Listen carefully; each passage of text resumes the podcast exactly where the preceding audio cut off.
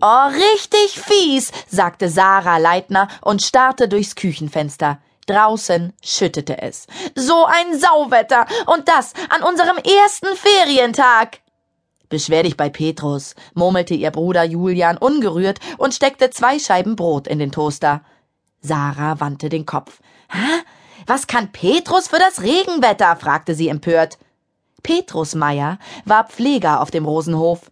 Er kümmerte sich um die Ponys und Islandpferde und kannte viele alte Geheimtipps, damit die Tiere sich wohlfühlten.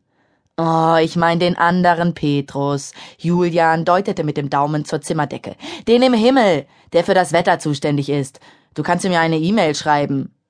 Haha, wie witzig. Sarah streckte ihrem Bruder die Zunge raus, aber Julian schaute gar nicht hin. Die Ferienreiter werden wegbleiben, wenn es so weitergießt. Sollen sie doch, sagte Julian. Ferienreiter sind sowieso lästig. Sie können nicht reiten, haben keine Ahnung von Pferden, stehen nur im Weg rum und wollen dauernd helfen. Aber wenn man ihnen wirklich mal eine Aufgabe gibt, dann fangen sie an zu jammern, dass ihnen der Rücken gleich auseinanderbricht. Na, ausgerechnet du musst das sagen, murmelte Sarah. Ihr Bruder hatte die Arbeit auch nicht gerade erfunden. Er war zwölf, anderthalb Jahre älter als Sarah. Es knallte, und die beiden Brotscheiben sprangen aus dem Toaster. Julian fasste sie mit spitzen Fingern an und buxierte sie auf seinen Frühstücksteller. Sarah runzelte die Stirn. Die Scheiben waren ziemlich verkohlt. Oh, du wirst Krebs bekommen, wenn du das da isst. Julian drehte die Scheiben und betrachtete sie. Die Rückseiten waren genauso schwarz. Er seufzte und warf das verbrannte Brot in die Schüssel für den Biomüll. Oh, ich verstehe nicht, warum Mama nicht schon längst einen neuen Toaster gekauft hat. Weil es momentan wichtigere Anschaffungen gibt. Paula Leitner war gerade zur Tür hereingekommen und hatte den letzten Satz gehört. Hinter ihr spazierte unbemerkt Gerlinde in die Küche.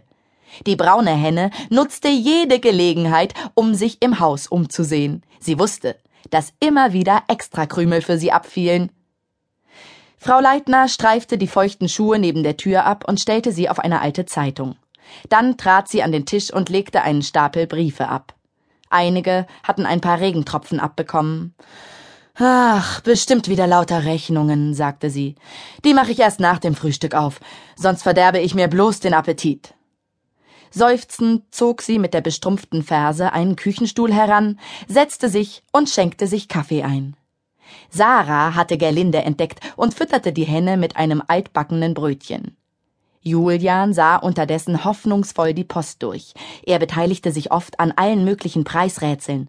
Hä? Was denn das? Er zog einen weißen Umschlag heraus, auf dem gar nichts stand. Weder eine Anschrift noch ein Absender. Mach ihn halt auf, meinte Paula achselzuckend. Hä? Schon mal was von Briefbomben gehört? Julian hielt den Umschlag ans Ohr und lauschte. Ha, kein Ticken, okay. Ich riskier's. Er nahm ein Messer und schlitzte den Umschlag auf. Ein Zettel fiel heraus. Sarah machte einen langen Hals.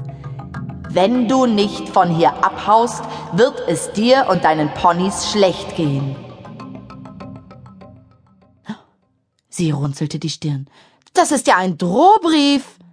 Zeig mal her. Paula Leitner zog den Zettel zu sich herüber und überflog die Zeilen. Ach Unsinn, meinte sie dann und lachte. da hat sich jemand einen Scherz erlaubt. Vielleicht einer meiner Reitschüler, den ich zu hart rangenommen habe. Keine Marke und kein Poststempel, sagte Julian, der den Umschlag in seiner Hand drehte. Der Brief ist nicht mit der normalen Post gekommen. Jemand muss ihn heute Nacht in unseren Briefkasten gesteckt haben. Ach, Kinder, jetzt lasst doch den dummen Brief. Frau Leitners Stimme klang ein bisschen ungeduldig. Das ist ein Streich, weiter nichts. Oh, da ist Papa endlich mit den frischen Brötchen. Die Küchentür ging auf und Achim Leitner kam herein. Er trug noch seinen Regenumhang, denn er war mit dem Fahrrad unterwegs gewesen. Sarah half ihrem Vater, den Umhang auszuziehen und brachte den Plastikponcho ins Gästeklo, damit er abtropfte. Frau Leitner nahm die Brötchen aus der Papiertüte und legte sie in den Brotkorb. Greift zu, sagte sie. Jetzt haben wir noch Ruhe zum Frühstücken. Spätestens um zehn kommen die ersten Ferienreiter.